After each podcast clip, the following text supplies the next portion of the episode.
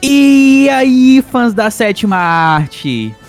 Eu sou Lucas Damar e esse é mais um Cinemágica.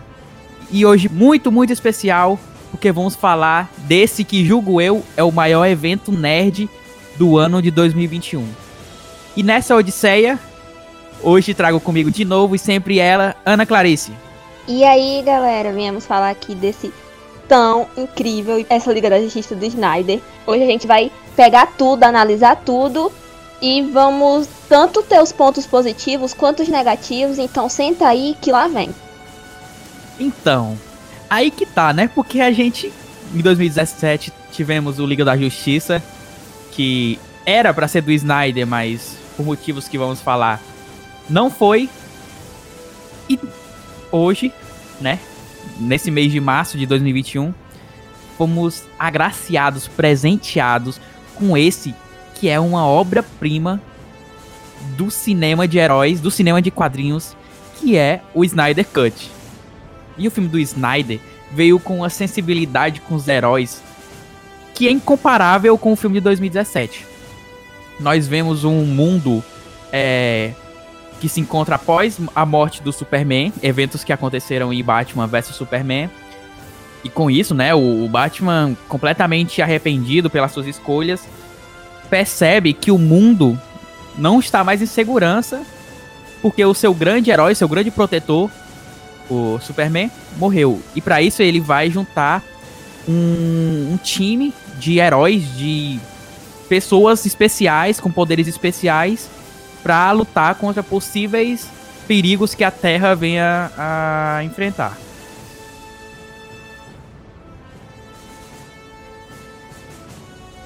Primeiro de tudo, é, em 2017 o filme da Liga da Justiça estava sendo dirigido pelo Snyder, sim, como continuação do seu filme Batman vs Superman.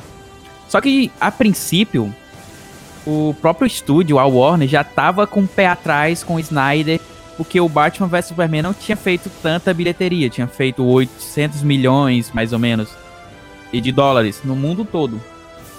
E o estúdio já começou a aquele, aquele pezinho atrás com os, o com o posicionamento cinematográfico que o que o Snyder tinha pro para abordagem dos filmes da DC Comics.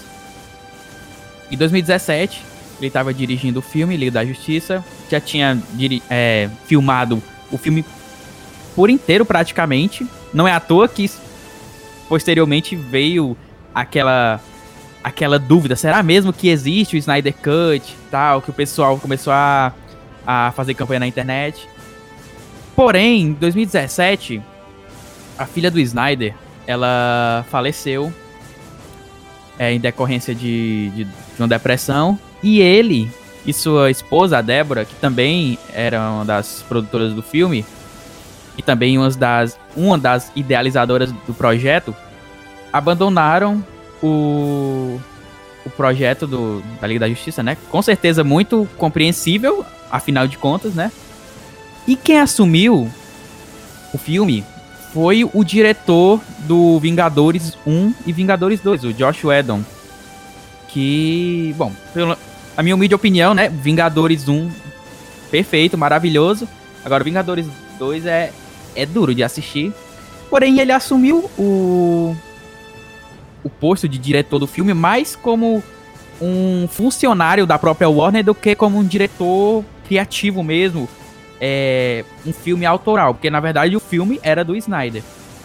Porém, o estúdio e o Josh Whedon eles regravaram pelo menos ali dois terços do filme, e incluindo aquelas cenas é, que a gente vai falar que é ridículas, é, sensualizando a Mulher Maravilha de uma forma grotesca. E foi aquilo que a gente viu no cinema em 2017, aquele filme que parece um Frankenstein cinematográfico horrendo, com piadas de mau gosto e sem nenhuma sem um vilão e sem nenhuma identificação com a própria Liga da Justiça. É porque eu acredito que assim, né? Indo para pro lado do Liga da Justiça de 2017.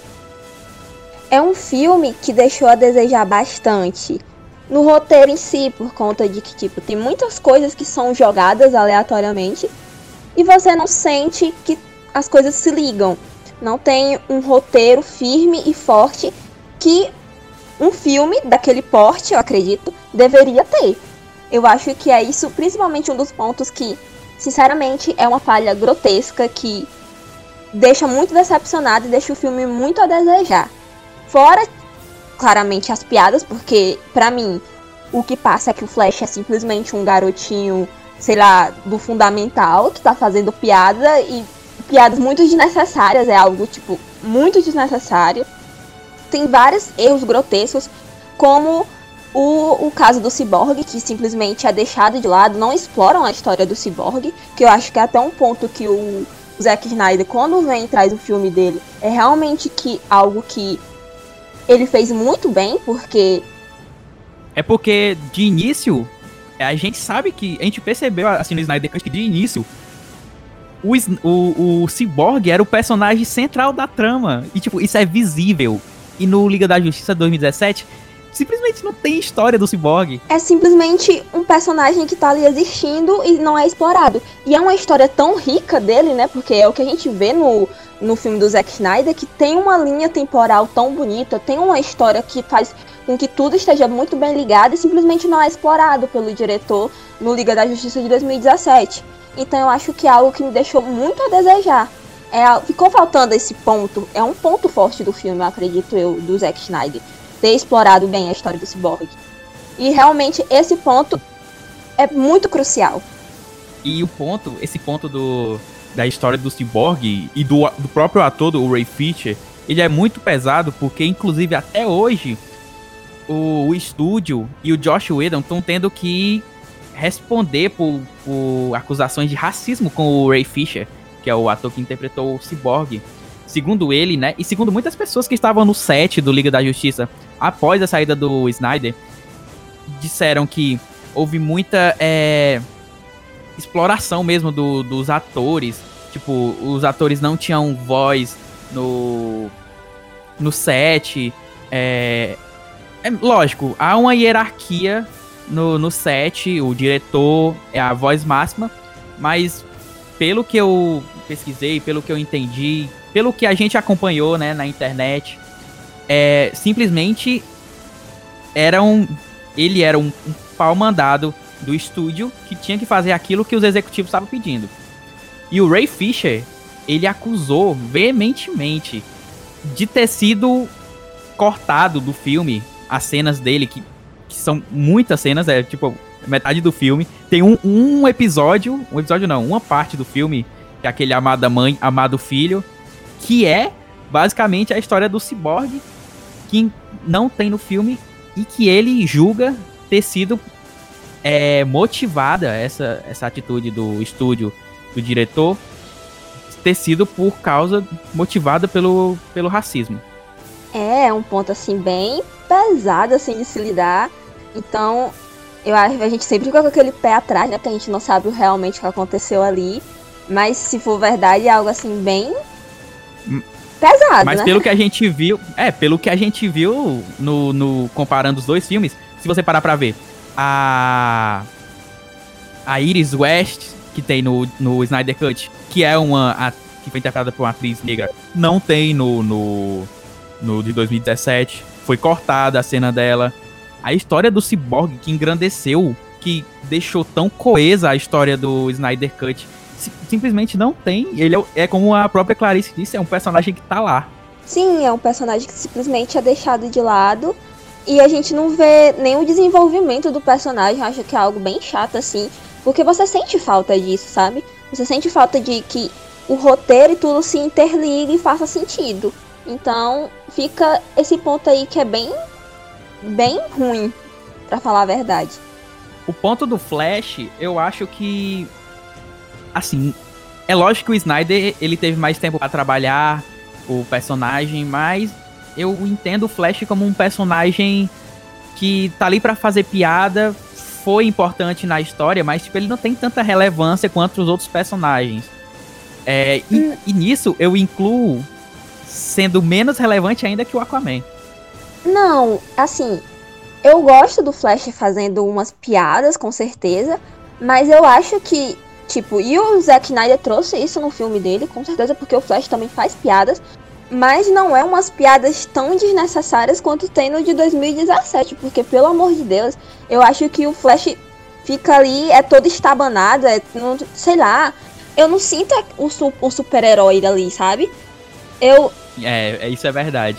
E tipo, o Flash do Zack Snyder, a gente percebe que é muito nostálgico para quem assistia a série animada que passava no SBT, né? Tipo, isso eu, eu senti, eu senti essa, essa semelhança, tipo, é, nas piadas, tipo, de.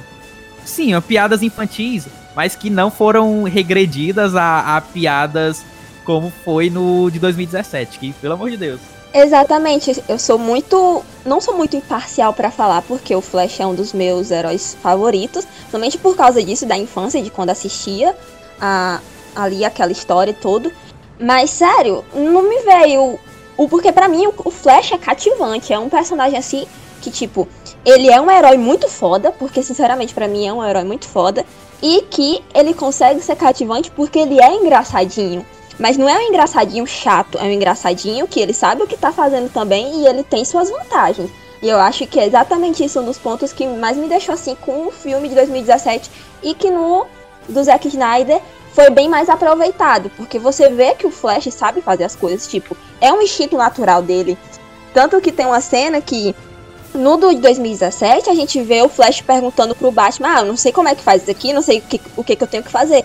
E no do Zack Snyder a gente já não tem essa cena, porque eu acho que ele quer mostrar isso, porque o instinto natural é salvar pessoas, é ser um super-herói, então ele não precisa de um mapa guiando ele, porque ele sabe o que ele tem que fazer, é salvar vidas, ele tem que estar tá ali para fazer isso. Então, para mim, é algo bem mais natural, entendeu?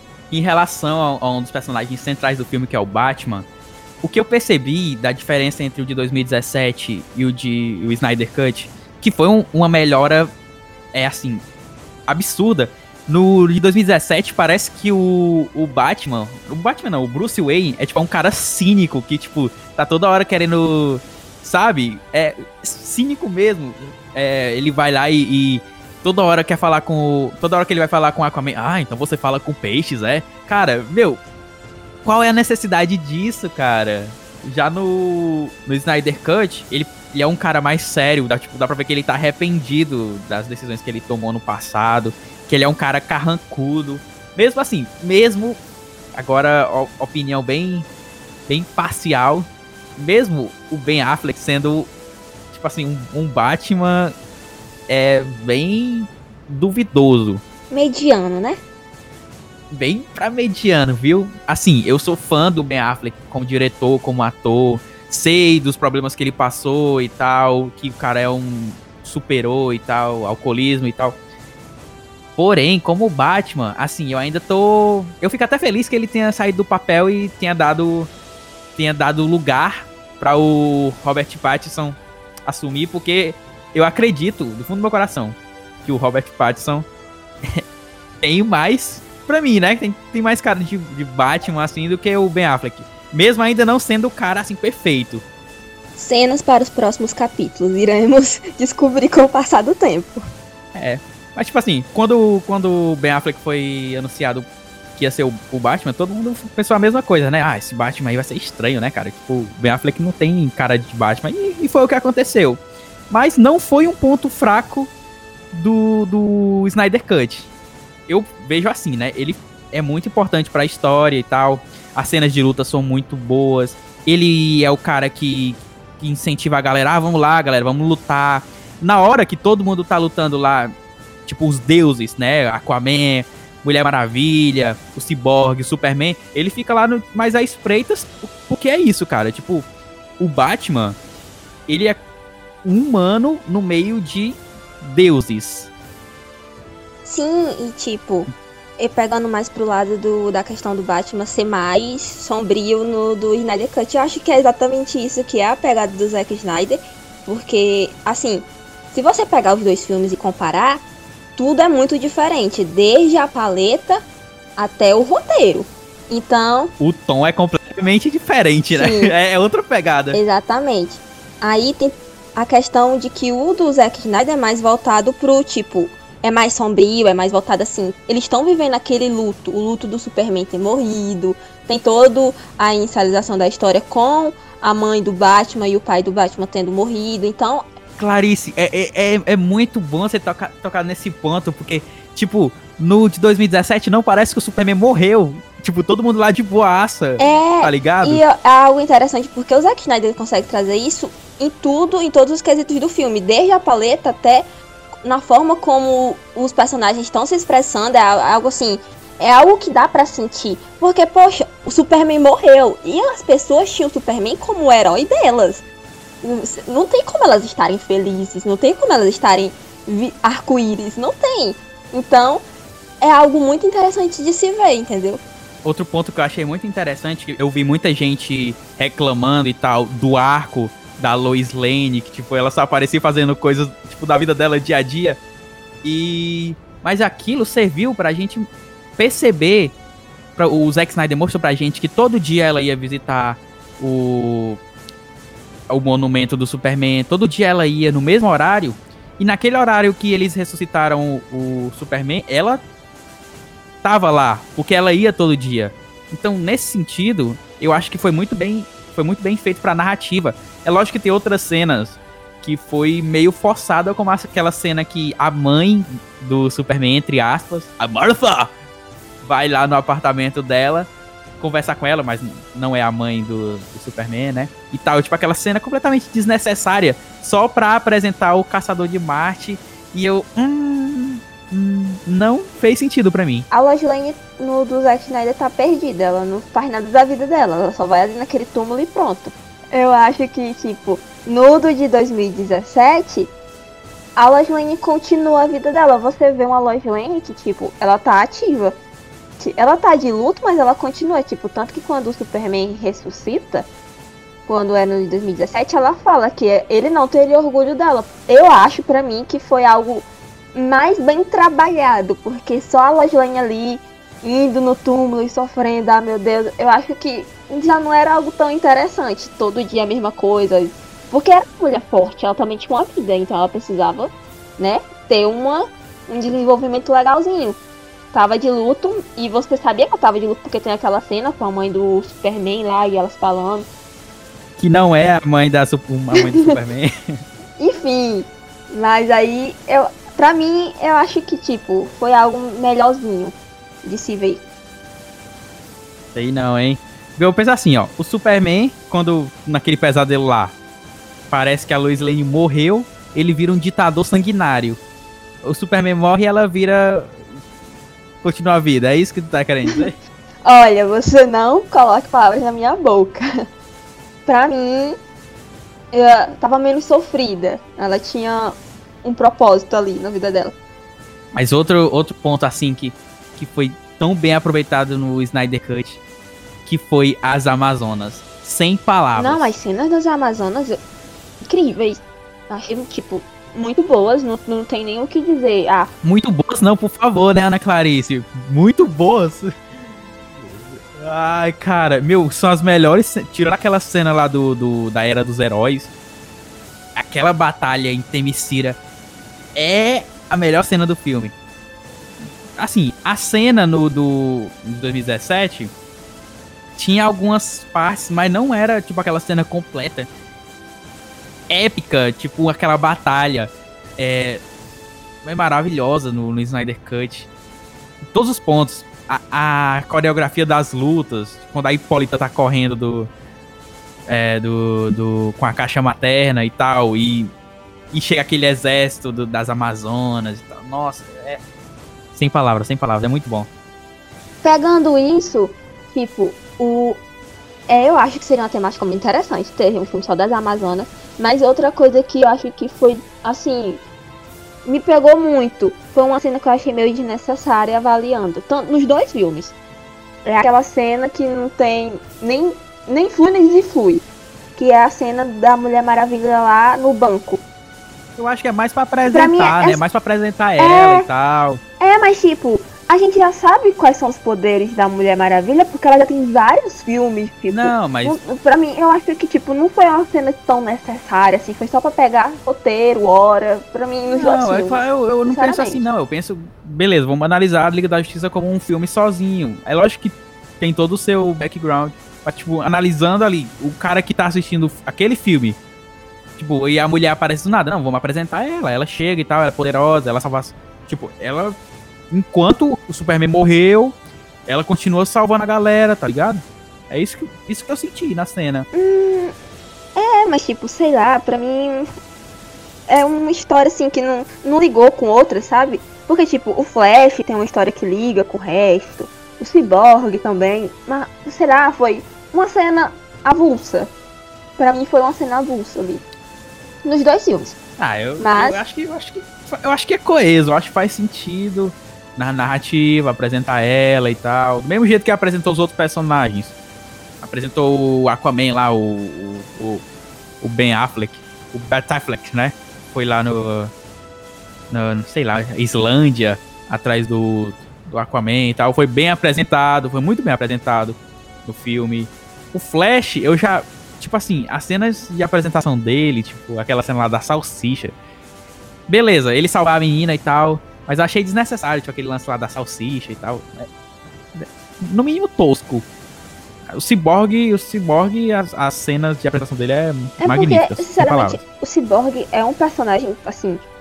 Um personagem que é o personagem, pra mim, assim. O filme. É o personagem é, do filme. exatamente, é o Uhum. personagem do filme. Então, tinha que ser bem apresentado. Porque, pelo amor de Deus, né? E a gente vê que, assim, eu nunca assisti outro trabalho do Ray Fisher, tirando o Lei da Justiça, mas ele é um, ele é um, um bom ator porque ele ficou limitado a expressões é, da face dele, né, com o personagem e tal. Tirando aquele andado dele, muita gente eu vi, eu vi reclamando do aspecto dele andando como se ele fosse um robô, mas é porque ele realmente é um robô, ele né? é roubo. é. Cara, a gente tem que, a gente tem que pensar assim, o maluco, o maluco, o cara, ele era uma pessoa com perna, duas pernas, dois braços, e do nada o cara vira um tronco. Tu acha que do nada ele vai voltar a andar que nem gente normal? Agora falando um pouco sobre aquela cena do em que é apresentado inclusive os- o Darkseid, que é a, a era dos heróis. Meu, que cena sensacional. Eu fiquei tão arrepiado. A última união entre homens, deuses. Sabe, sabe, sabe o que que isso lembra, né? Senhor dos Anéis. Senhor dos Anéis. A última aliança entre homens e elfos para derrotar o grande Sauron. Uma homenagem. Cara, é muito bonito. Muito bonito porque, relembremos que no 2017, aquele vilão que atacava a Terra é, no começo, 5 mil anos atrás, era o Lobo da Steppe. E não faz o menor sentido ser ele, sabe? Porque ele é claramente um lacaio de alguém maior. E na Liga da Justiça do Snyder Cut, do Snyder, né? O Snyder Cut é de fato a grande ameaça que seria futuramente o vilão da Liga da Justiça, que é o, Zack, o Darkseid. Por que eu tô falando do Zack Snyder? Ai, no lugar de Deus. Darkseid. Que seria o Darkseid, que é a grande ameaça. O grande inimigo da Liga da Justiça, sabe? E aí você vê lá o Ares, o Zeus, a Hipólita, aí vem o Poseidon, cara, É com os muito Atlantes. É tipo, parabéns, bater palma. Ai. Meu. Assim, se a Warner é, decidir fazer um filme só sobre aquilo e tal, ó. Apoio, viu? Eu pago ai, pra ai, ver. vira o cachorrinho da Warner se fizer gente. É, não. não é assim também, né? Tá, tá certo. Mas beleza, cara. Uma cena muito bem feita, muito. O Zack Snyder foi muito feliz em fazer fazer isso e, e ter essa. Porque de fato é ameaça. Não que o Lobo da Steppe não seja uma ameaça. No de 2017 ele não é, né? No 2017 ele é um, um bonequinho de camelô. Oh, meu Deus. Ele é só um. Meu, é muito estranho. Você não acha estranho o design daquele É, Lobo é da Steppe de meio- 2017?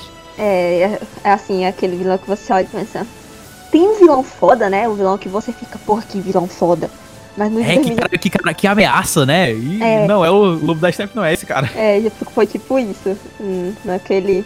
E a gente via desde o Batman vs Superman, no- na versão estendida, aparece o design do Lobo da Steppe, que foi o. que era pra ser o, o- o design e que veio a ser agora no, no Snyder Cut. E é muito mais robusto. Tem aqueles espinhos. Muito, muito animal. Animal, assim. Eu vi muita gente reclamando que era um- uma armadura tosca. Eu, ah, por favor, né, cara? É, é- é- imagina um maluco que vai dar um soco naquela armadura com aqueles espinhos, tá ligado? Dá um. E ele tem uma motivação, o que não tinha no 2017. A motivação dele no Snyder Cut é muito genuína. Meu, é o cara querendo impressionar o É chefe. porque, tipo assim, a ameaça já é ele por si só, né? Já é pra ser ele por si só. Mas a armadura deixa ele robusto, deixa o vilão, tipo, um vilão. E tem aquela cenazinha que, a- que foca no rosto dele e tá lacrimejando. É muito. Por um momento eu senti pena do, do lobo da Steph, tá ligado? Sim, até porque ele quer voltar, né? Pra, tipo, ser. Porque o que dá a entender é que ele traiu tudo ao movimento lá e ele quer ser perdoado. Então.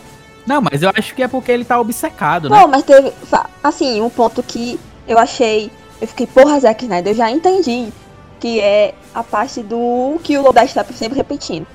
Ah, você tem o cheiro da, da caixa mãe, aí pipipi, pó. Mas eu já entendi, ele repete aquilo, tipo, O, o Zack Snyder é o diretor dos excessos. Não, é isso. Pronto. É isso que pega. O Zack Snyder, ele sabe fazer um filme, ele tem recursos muito bons, ele tem. Ele, as técnicas dele são muito boas, mas ele não sabe o momento do. Para. Chegou, limite. Mão, Vamos né? parar aqui. É, É, ele não, é- sabe. Isso, isso é fato, isso é fato. Não só no, no Snyder Cut. O 300 já era assim. É, no, no Watchmen, tem hora que ele pesa a mão e tal. É, Pois é, mas é algo que, assim, nele.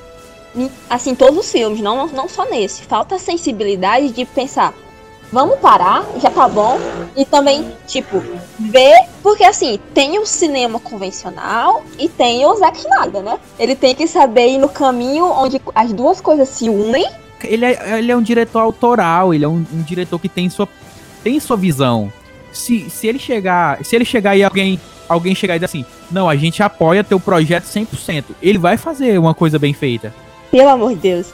Isso é fato, isso é fato, isso é fato. Eu concordo plenamente que ele pesa muito a mão, principalmente em câmera lenta, em trilha sonora, às vezes ele, ele, ele pega pesado. O- os temas sombrios, mas é não, isso. tipo, eu não estou criticando o Zack Snyder. É um bom diretor. é que assim, ele tem que saber a hora de parar. É, é- é óbvio, assim, sabe? Porra, eu tenho outra coisa que assim no filme foi muito chato pra mim. Não atrapalha, mas que eu acho que é um ponto que, porra, Zack Snyder, não, não tinha tanta necessidade. Que é a forma que a gente assiste o filme, que é um, uma tela 4x3, 3x4, enfim. É que nem eu tava pesquisando e vendo pessoas falando.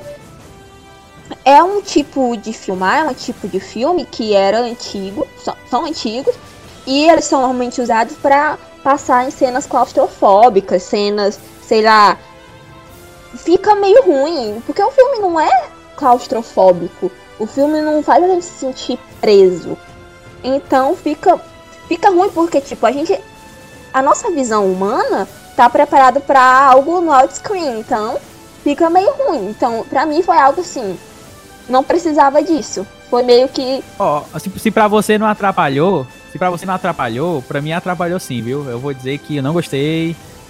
É estranho, né? Qu- Quando saiu os trailers, eu, carai, velho, será que o filme vai ser assim e tal? E, e foi e- triste. É nisso que eu acho que ele preci- precisa de uma sensibilidade do, do próprio Zack Snyder de entender. Vou querer inovar nisso? Precisa. Tem necessidade? Se a resposta, se a resposta for não, é não. Não vamos É tipo, é tipo continuar. assim, ó, pra você inovar, você tem que fazer uma coisa nova, você não tem que fazer uma coisa velha. Exatamente. É, aí depois ele veio com aquele negócio que eu vi o pessoal falando que ele deu a desculpa de que queria fazer tipo um, um IMAX, sei lá o que, que ele queria fazer. Mas não colou, não, não, deu não, certo. não, até porque o Liga da Justiça de 2017 é widescreen, né? É, não colou, não deu certo. Foi, não, desnecessário. Mas, assim, le- é, levando em conta o, as notas, né, que, que foram, que saíram no, no Rotten Tomatoes, é, IMDB, a, a, as notas do Snyder Cut tá sendo bem maiores, embora ainda, tipo, esteja naquela aquela faixa de, de 7, 8, é, foram bem maiores que o de 2017. Eu não acho que nota de, de site de crítica vai definir o filme, tá entendendo? Mas já dá pra ter uma noção de que sim, o Snyder Cut é muito melhor que o de 2017. Até porque eu tava vendo as críticas do Rotten Tomatoes e do IMDB e tem umas críticas que são nada a ver, pelo amor de Deus. Os caras, ah, não gostei porque não gostei e acabou.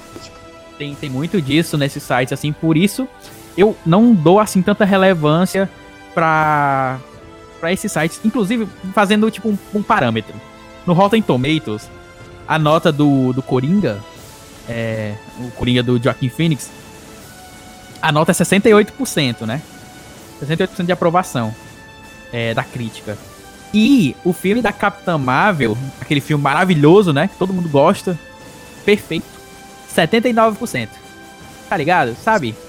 Não tô, não tô dizendo assim que filme da, da DC ou filme da Marvel, não tô falando isso. Eu tô falando que o Coringa é um filme, assim, que não tem comparação em termos cinematográficos mesmo, é, em relação a, a Capitã Marvel, que é um filme, tipo, é um filme de ação e tal.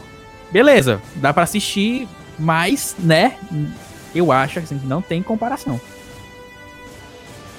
Quando saiu Batman vs Superman, eu vi muita gente dizendo que o filme era ruim porque era, porque era obscuro. Não tem como um filme ser ruim só por esse aspecto. Não tem como. É, isso é argumento de lesma. E tu vê que, tipo, a ironia, porque disseram que era muito obscuro, ou então reclamaram também de ser algo mais sombrio. Mas quando chegou no Liga da Justiça de 2017, imploraram pelo quê? Exatamente pela mesma pegada do Zack Snyder de trazer algo sombrio, porque o outro estava muito alegre. É simplesmente não dá pra entender as pessoas. É, é algo que não dá. Ai, ai, ai. Não, não, não, por favor. Eu, eu só espero, eu só espero que esse filme de 2017 seja esquecido, assim, por todo mundo. E que todo mundo tenha a oportunidade de ver o Snyder Cut de algum modo. É, mesmo no Brasil não, não estando disponível de, é, de forma mais fácil, né? Mas eu espero, do fundo do meu coração, que todo mundo que se decepcionou com o Liga da X 2017 tenha a oportunidade de ver essa que é a obra-prima do Snyder né? É, é obra-prima do Zack Snyder, sem dúvidas, e é como eu tava falando pra Ana Clarice ontem. Daqui 10 anos a gente vai estar tá lembrando de filmes de herói que marcaram época. Isso vai acontecer porque uma hora filmes de herói vão se tornar repetitivos, isso é inevitável. Mas daqui 10, 15 anos a gente vai lembrar do Snyder Cut, do release Snyder Cut, todo essa essa união dos fãs e com o, o Snyder, essa força que os fãs deram, inclusive arrecadando dinheiro. Meu, na Comic Con, é, os caras alugaram um avião pra sobrevoar San Diego com uma faixa, Release Snyder Cut. Isso aconteceu e a gente vai lembrar daqui um tempo como um filme que, beleza, o filme tem seus problemas, tem seus defeitos, mas é um bom filme e vai entrar pra história. É, isso é um fato. Realmente, não tem como discordar disso. É, é o que é. E acima de tudo, a gente percebe que o Snyder, esse filme, o, o Liga da Justiça Snyder Cut, é o Snyder é, vencendo o luto, vencendo, não vencendo, mas conseguindo é, ter forças para continuar a sua trajetória. É aquela frase: ou você morre como herói, não, ou você morre como vilão, ou vive o bastante para se tornar o herói. E o Zack Snyder viveu o bastante para se tornar esse herói, o herói do, da Liga da Justiça. E esse filme, acima de tudo, não é sobre Liga da Justiça, é sobre superar o luto, é sobre como alguém pode superar o, o todas as adversidades que ele enfrentou, morte da filha, o o mundo, os críticos, é, tacando pedra no trabalho dele, e ele chegar e mostrar: olha, eu sei trabalhar e sei trabalhar muito bem. E justamente, você gostando do Snyder ou não, você tem que admitir que ele ele foi um cara especial, ele fez um trabalho muito especial.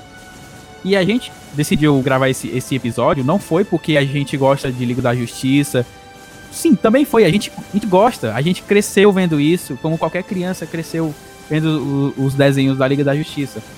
Mas também porque a gente percebeu, a gente tem sensibilidade de que vê que quando a gente se junta, quando o povo se junta, a gente, é, a gente é poderoso, a gente é mais forte que qualquer executivo, qualquer presidente de uma grande indústria cinematográfica, tá entendendo? E é isso que o Snyder Cut é. Ele é o Snyder, o herói Snyder, vencendo o luto, vencendo as adversidades e os fãs mostrando as pessoas, os fãs mostrando que são mais fortes que qualquer coisa. Sim, sério.